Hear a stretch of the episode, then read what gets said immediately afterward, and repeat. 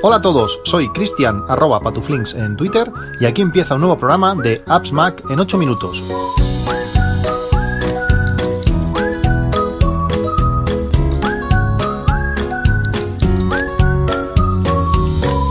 Hola a todos, viernes 8 de mayo de 2020, eh, podcast que sale una vez más eh, prontito y volveré a ir a correr. Estos días estoy, estoy apretando, estoy forzando, estoy volviendo a, a, a mis ritmos, a mis ritmos altos de, antes de, la cuarentena. Estos últimos días han habido alguna, alguna noticia que quiero tocar muy rápido, ya sé si nos interesa nada el tema Sonos, lo quiero pasar muy por encima.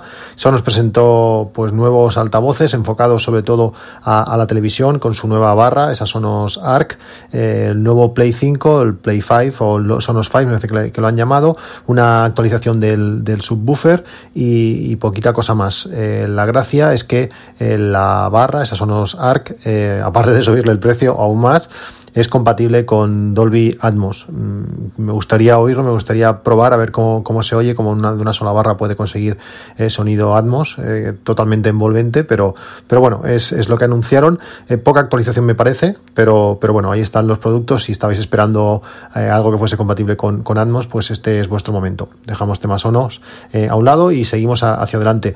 Estos días, como digo, que he estado, he estado corriendo, eh, participo en el, en el grupo de, de, Telegram del podcast eh, Corriendo a Nueva York. Eh, todo el mundo estábamos allí deseosos de poder salir a, correr. Todos eh, pusimos nuestras experiencias, cómo nos habíamos sentido, bueno, un poco todo. Esa, esa emoción de poder volver a salir a la calle a, a, hacer nuestro, nuestro deporte, nuestro deporte que habitualmente hacemos. Y han generado, han creado un nuevo, un nuevo canal que se llama Entrenando a Nueva York, donde José Luis va colocando entrenamientos día a día, pues un día de correr otro día de, entrenamientos de, fuerza para, potenciar el core, al día siguiente correr. Bueno, está bien, está, está, un poquito combinado. Si estáis buscando entrenamientos, pues es una buena opción. Tenéis los enlaces a los dos canales de, Telegram y podéis escuchar sobre todo eh, el podcast de entrenando, entrenando, corriendo, perdón, corriendo a Nueva York y allí pues bueno, podéis seguir los entrenamientos y bueno, una motivación extra o unas guías para volver a conseguir la, la forma. Después de, correr, esto es lo típico, cuando no, no corres, cuando no haces ejercicio, pues los, las aplicaciones de, de seguimiento de, de, actividad, lógicamente, pues no, no las miro, no, no me miro Strava, no me miro, no me miro nada. Pero ahora, como estos días pues eh, estoy corriendo estoy corriendo bastante. Aparte pues eh, como los ritmos están saliendo están saliendo bien pues eh, esto te, mo te, motiva más. Estoy mirando un poco la aplicación de, Garmin la aplicación donde registro todos todos mis entrenamientos. Como sabéis corro con mi con mi Garmin 620 y además de, del Apple Watch llevo las dos. En el Apple Watch pues lo tengo con, conectado a, a Stride a este medidor de potencia que estoy muy contento. La gran información y datos que, que proporciona. Y el Garmin pues bueno es el histórico de siempre donde tengo toda la información de, de todo lo que las actividades que, he hecho y, y, bueno y también de todos los eh, accesorios toda la, ropa las zapatillas eh, eh, los cinturones todo lo que se me ocurre lo voy colocando aquí el, el, el Apple Watch, eh, estuve viendo que eh, he corrido con él mm, nada más y nada menos que 2.000 kilómetros. Hay gente que corre, que corre mucho al año. Eh, yo, no, yo no corro tanto al año. Mi, lo normal es entre 800 y 1.000, 1.100 kilómetros como mucho, dependiendo un poco del año y lo que prepare. Si preparo pues alguna media o alguna cosa especial, pues ese año sale un poquito más. Pero bueno, con el, Apple Watch en este, en este, mm, este, el Series 4, que no lo actualicé este año, pues en este año y y medio no llega, pues eh, llevo ya recorridos eh, 2.000 kilómetros. Lo que sí que me ha sorprendido son los auriculares, estos auriculares de cancelación de, perdón, de conducción ósea, que no te tapan el oído, que llevo ya casi 3.000 kilómetros, no sé si 2.980 o algo así, es una, una barbaridad. Son los auriculares que me encantan, porque al, al, no taparte la oreja, pues cuando te viene un coche por atrás, cuando, bueno, hay, hay algo que, que requiere tu, tu atención, pues lo oyes, puedes estar escuchando podcast perfectamente, pero, pero no te distrae de, de, otras cosas. Y cuando los recibí, la sensación es que dices, bueno, sí están bien, pero no sé si esto aguantará mucho tiempo. Pues realmente me ha llovido, he sudado muchísimo, les ha pasado un poco de todo y ahí están, 3.000 kilómetros, súper contento. Me costaron 40 y algo euros. Os dejan el enlace en las notas del podcast por si queréis echar un ojo a qué son estos, estos auriculares de conducción ósea y más contento no puedo estar. 3.000 kilómetros ya se pueden romper, ya, ya han sido más que, más que amortizados. Otro tema que de los que llevo varios días eh, peleando es el tema de, del Kindle. En, la, en el último podcast eh, me estuve quejando de la política de, de, Amazon, que no ha tratado muy bien a estos primeros Kindle, estas primeras versiones de Kindle, que, que dejó de darle, de darles soporte, de la cuenta no, no puedes iniciar sesión en tu cuenta para, para poner tus libros. Además, el, eh, bueno, no podía, no poder actualizarlo, no podía pasar libros y no podía hacer nada. Eh, estoy súper contento de, de, haber creado el, el grupo de, de, Telegram. Ya somos 500 eh, oyentes, 500 personas dentro del grupo. hay un muy, muy buen feedback de, de muchos de los temas del podcast. Además, la gente habla de temas alternativos, temas que además me, me, me permiten pues sacar eh, nuevos guiones para, para, nuevos podcasts. Estoy realmente, como digo, muy, muy contento. La gente además está portando súper bien, eh, todo, todo el mundo muy respetuoso. Cuando hablamos de, los escritorios, pues la gente estuvo poniendo sus, sus fotos. Realmente mmm, llevaba muchos años sin querer crear un, grupo o algo así por ver cómo, cómo la gente actuaría y me arrepiento de no haberlo hecho antes porque realmente la gente se está comportando muy bien y están aportando muchas cosas. Pues bueno, como digo, eh, a veces pasa que tú tocas un tema, ves, eh, le das un enfoque, miras qué puede pasar y lo dejas hasta que alguien te da una idea feliz que, que te vuelve a abrir un camino y te hace pues probar cosas nuevas. Y este y en este en esta ocasión es un poco lo, lo, lo que ha pasado. Eh, hace tanto tiempo que estaba utilizando o que, que había tenido el, el, Kindle que ya ni recordaba que se podía conectar por, por cable. Después de, de, la idea de algunos oyentes también hubo otro oyente que ahora no recuerdo el nombre eh, que me lo dijo por Twitter y además me estuvo dando un, un, montón de información que bueno básicamente lo que hacía era, era conectar el Kindle a, al Mac o al PC o donde sea pa, eh, pasarle eh, la la nueva, el nuevo firmware de, del dispositivo y el Kindle se actualizaba a una versión más reciente que sí que podía permitir pues alguna de las cosas. En mi caso el Kindle no, no aparecía en el Mac, no había manera y al no aparecer en el Mac pues no podías pasarle ni libros, ni actualizarlo, ni, ni nada. Bueno, lo dejé por imposible, pensaba que el Kindle estaba roto y ya está, bueno, pues nada, ahí lo dejé apartadito y se acabó. Hasta hoy eh, un oyente, Iván, también en el grupo de, de Telegram, eh, me estuvo diciendo que él en su caso eh, solamente le conectaba el, el, Kindle al Mac si lo hacía, sincronizaba con el cable original de, de, Amazon. Yo cierto es que bueno, eh, muchas veces ha pasado eso, que alguna cámara no sincronizaba o lo que sea por el cable, pero estuve probando pues 4, 5, 10, no sé, un montón de cables que tenía por aquí y como ninguno funcionaba, pues pensaba que, que el Kindle eh, realmente estaba roto. Al decirme eso, el, el, oyente, lo que, lo que hice fue, bueno, mira, tengo, tengo un segundo Kindle, no se me había ocurrido probar esa, esa opción, pues cogí, cogí el Kindle este, que es un Kindle Paperwhite, que es un Kindle bastante más moderno, que funciona todo, que está, que, va bien, eh, lo enchufé con el, con el cable que estaba utilizando y tampoco detectaba. Y entonces dije, hey, esto va a ser cosa de cable de verdad. Saqué todos los cables que, he podido, no sé, igual 20, 25 cables. Realmente me he tirado pues media mañana eh, sacando cables, buscando a ver de esta cámara, de esta otra, de no sé qué. Y al final un cable pequeñito y gordo, un cable gordo casi como el dedo pequeño, un cable fuerte, eh, ese ha sido el, el ganador en cuanto el Kindle Paperwhite eh, ha funcionado, ha, lo ha detectado, he dicho, ostras, voy a probar con el otro a ver qué pasa, y efectivamente también, también lo ha detectado. La, felicidad no ha sido absoluta porque cuando le he pasado el firmware eh, lo ha detectado, el Kindle ha dicho de, ¿quieres actualizar el Kindle? Hombre, pues sí, venga, dale. Pues le he dado a actualizar y cuando se está actualizando, lo he hecho tres o cuatro veces, pues ponía error, error en la actualización de firmware, error 006. Realmente no sé lo que es y no se ha podido actualizar el Kindle. Pero bueno, a malas, lo que sí que me permite es eh, meterle archivos directamente desde el Mac a, a bueno, a la memoria interna de, del Kindle. Lo puedes hacer simplemente arrastrando o utilizando la aplicación Calibre, que es una aplicación de gestión de, libros que además, además permite convertirlos. Si tenemos un libro, por ejemplo, en EPUB, pues la extensión o el tipo de, de libro que utiliza Amazon es tipo .mobi, MOBI, pues te lo permite convertir, te lo permite poner portadas, te permite añadir, eh, pues bueno, lo que más información. Realmente está, es una aplicación que, que está genial. Lógicamente, eh, los libros que, que, que había comprado, pues no los puedo poner, porque además son, son libros con DRM. Hay manera de saltarse, o por lo menos lo había anteriormente, manera de saltarse ese DRM, pero ahora no estoy muy metido y no, no me he querido volver a meter en el, tema. Pero el otro día escuchando un podcast de, de ahora que tengo un rato, de, de Chinón, eh, hablaban sobre algunas cosas de, de, Telegram. Telegram realmente es una aplicación espectacular, os hablaré un, algún día de cómo lo utilizo yo, de algunos de los grupos y sobre todo algunos de los bots. Y estuvieron comentando un bot en concreto, que no sé si está muy bien, aunque ellos lo comentaban abiertamente, pero no sé si está muy bien comentarlo, porque es un bot que nos permite, pues nada, te metes en el, en el bot, le pones el nombre, un libro, el título de un libro, y te, y te, y si lo tiene, pues te lo deja descargar directamente en el formato que tú quieras, EPUB, PDF, móvil. Si también puedes hacer realizar búsquedas, pues por autores, o, simplemente una palabra. Te dice, no sé, por ejemplo, catedral, pues esa da la catedral del mal, la catedral de no sé qué, o no sé qué a la catedral. Todos los libros que tengan el título con la palabra catedral, te lo va a mostrar y te permite descargarlos. Eh, realmente eh, es, es, sorprendente la cantidad de cosas. Eh, extrañas o paralelas a, la, legalidad que podemos encontrar en, en, Telegram. Pues algunos de los libros que tenía comprados, pues los he descargado una copia de seguridad, vamos a decirlo así, permitirme que lo diga así, pues he descargado una copia de seguridad eh, directamente pues con, este bot y lo he pasado al, al, Kindle. Ahora mi hija pues ya tiene, ya tiene libros para, para, leer, porque tenía algún libro que le habían regalado que estaba, que estaba allí, y todos tenían que compartir el Kindle con, con, con mi hijo, pues ahora pueden, puede ya leerlos directamente. Realmente está, está muy bien. Gracias a, los oyentes y como digo, gracias pues por aportar tantas cosas a, todos en, en, el grupo de, Telegram. Tenéis el enlace al grupo en, en las notas del podcast y si no estáis, si no habéis entrado aún, aún al grupo, pues hacerlo y ser el 500 el 501.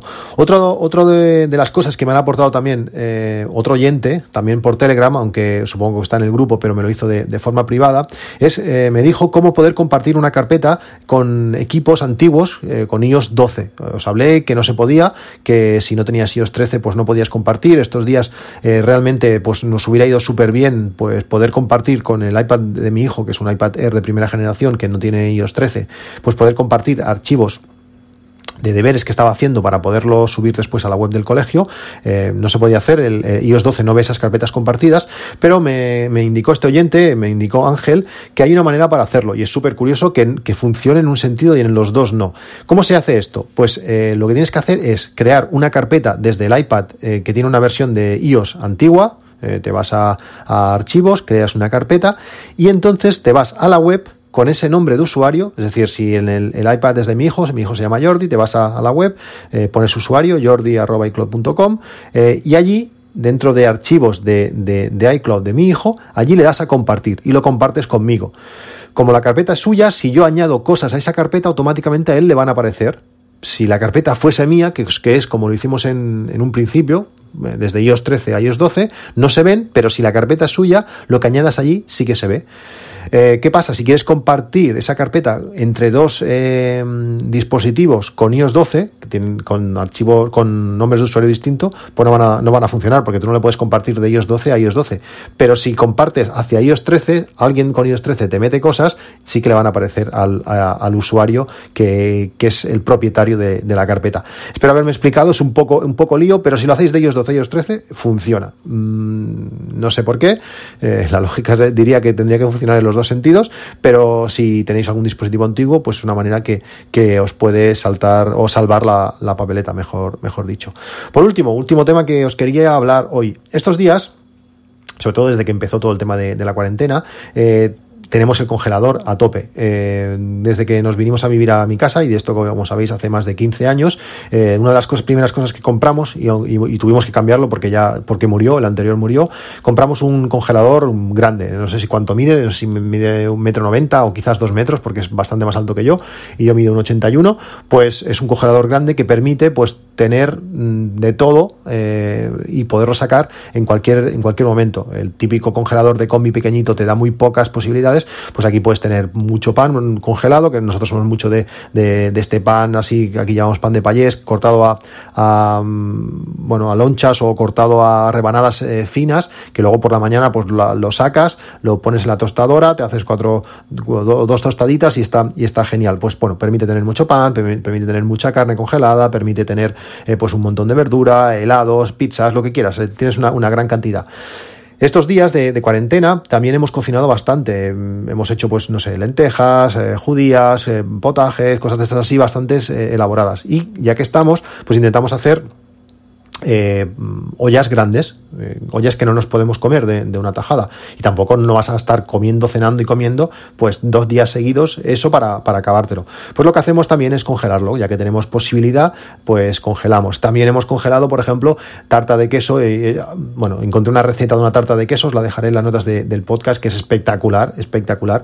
Sale una tarta de casi 3 kilos, tiene que tener una, una de calorías increíble, pero es que el sabor es no sé, a mí me encantan las tartas de queso y esta es buenísima, una de las mejores que, he probado, eh, sin duda. Pues lo que hacemos es cuando sale la tarta, cuando tenemos la tarta ya de queso hecha, que además tampoco es rápida porque eh, la elaboración no es muy rápida, pero sobre todo tiene que estar una hora en el horno eh, cociéndose y luego cuatro horas enfriándose, porque si la sacas, si la sacas del horno en esas cuatro horas, la tarta se raja por la estructura o la textura que tiene, se, raja, pues hay, necesitas muchas horas de, hacerla. Lo que hacemos una vez ya sacado todo el proceso, además yo le meto eh, mermelada eh, por encima, mermelada light, eh, eso, eso, esa es la clave, mermelada light para que no suban demasiado las calorías. No, y además es, más suave y la, es mejor que la, que la mermelada normal, mermelada de fresa.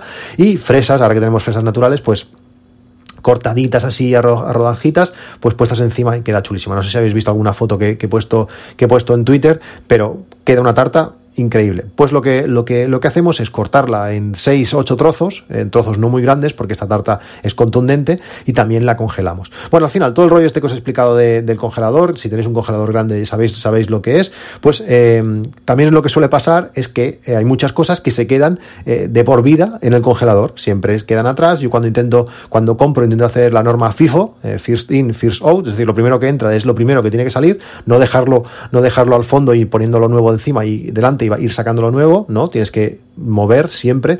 Cuando estuve bueno, ya me voy siempre, pero cuando estuve trabajando en, McDonald's hace 25 años o no sé, muchos años, pues cada, cada martes creo que era, cuando llegaba el camión de reparto, tenías que meterte en el congelador a menos 18 o menos 20 grados con unas chaquetas súper gordas y tenías que mover todas las cajas de dentro del congelador para que las más antiguas se quedaran delante y las nuevas se quedaran detrás, para que la gente no cogiera lo, más nuevo. Bueno, pues esto sería, sería igual. Pues para saber para saber exactamente lo que tienes y no tener que mover todo el congelador cada vez, porque estos congeladores de puerta tan grande sufren mucho, eh, por lo menos el mío, aunque es eh, no frost, al final es sí frost, cada X meses tengo que, descongelarlo y esto da mucha rabia, toda la parte eh, superior donde está mm, la rejilla que refrigera se acaba helando y tienes que, tienes que descongelarlo porque al final no, ya no, no congela como antes. Y además tengo, tengo un pequeño termómetro que mira, igual también, también os pongo el enlace, un, un, pequeño termómetro eh, analógico dentro del congelador que cada vez que abro la puerta pues veo a qué temperatura está. Eso, no falla nunca, el, analógico no falla nunca. Si está cercano a los menos 20 grados la cosa va bien, pero cuando se empieza a acercar a menos, a, menos 10 ya no mola tanto porque eh, los, ya notas que los helados no están tan duros como deberían, eh, notas que en algunos momentos parece como si hubiera sufrido un pelín de descongelación y aparte de no estar tan bueno, pues lógicamente no es nada, no es nada sano. Bueno, lo que voy, eh, cuando tienes estas todas estas eh, posibilidades de, de, congelador, hay una, hay una aplicación que utilizo que está genial, que estamos utilizando muchísimo estos días, que se llama eh, Airtable. Airtable, supongo que, os sonará, es una aplicación que es aplicación, que tiene página web, eh, tiene varias posibilidades y lo que nos permite es, tener una especie de base de datos que si no le metemos mucha caña es, gratuita, pues una pequeña base de datos de lo que tenemos en, el congelador. Cada vez que hacemos algo, pues le haces un par o tres de fotos eh, antes de meterlo en un tupper o lo que sea, cuando ya está en el congelador, como es el tupper ya cerrado y la fecha, que es y bueno, las características que, que te van a ayudar pues a luego localizarlo. Entonces, un día, bueno, ¿qué, comemos mañana? Bueno, vamos a ver qué tenemos en el congelador. haces una pequeña búsqueda de lo que tienes en el congelador, eh, fechas también, qué fecha lo metiste, qué fecha sería interesante comértelo antes. También puedes ordenar, pues, eh, fecha de caducidad, cuánto tiempo, cuánto, sí, cuántos días le queda para que caduque, o cuántos meses le queda para que caduque. Pues lo filtras por eso y entonces vas sacando la comida eh, siguiendo, siguiendo ese orden. Es una aplicación que, está genial, es una manera muy sencilla, con cuatro fotos y, y dos textos, pues de, saber lo que tienes en, el congelador, cosas que se mueven rápido, por ejemplo, los helados, que en cuanto llego, los traigo del supermercado, eh, mis hijos se lanzan sobre ellos, pues lógicamente no hace falta meterlos, pero cosas que tienen un, tiempo de residencia pues más elevado, sí que es interesante y ser consciente de lo que tenemos ahí y bueno, ir sacando, ir moviendo y ir comiendo pues las cosas que tenemos en el congelador, que muchas veces pasa que congelar es muy fácil, pero luego descongelarlo el día antes, prepararlo, no sé qué, pues no, no, es, tan, no es tan sencillo. Bueno, pues esto es todo, una gran cantidad de, cosas, eh, anécdotas y, temas, como veis, muy diferentes. Eh, gracias por, por, estar en el grupo de Telegram, me hace mucha ilusión ser que seamos 500, 500 personas allí, sobre todo pues con lo que aportáis. Nos vemos en un próximo capítulo, ya sabéis, podéis, eh, podéis contactarme por, por Twitter también, arroba patuflinks. Un saludo, cuidaros mucho, hasta luego.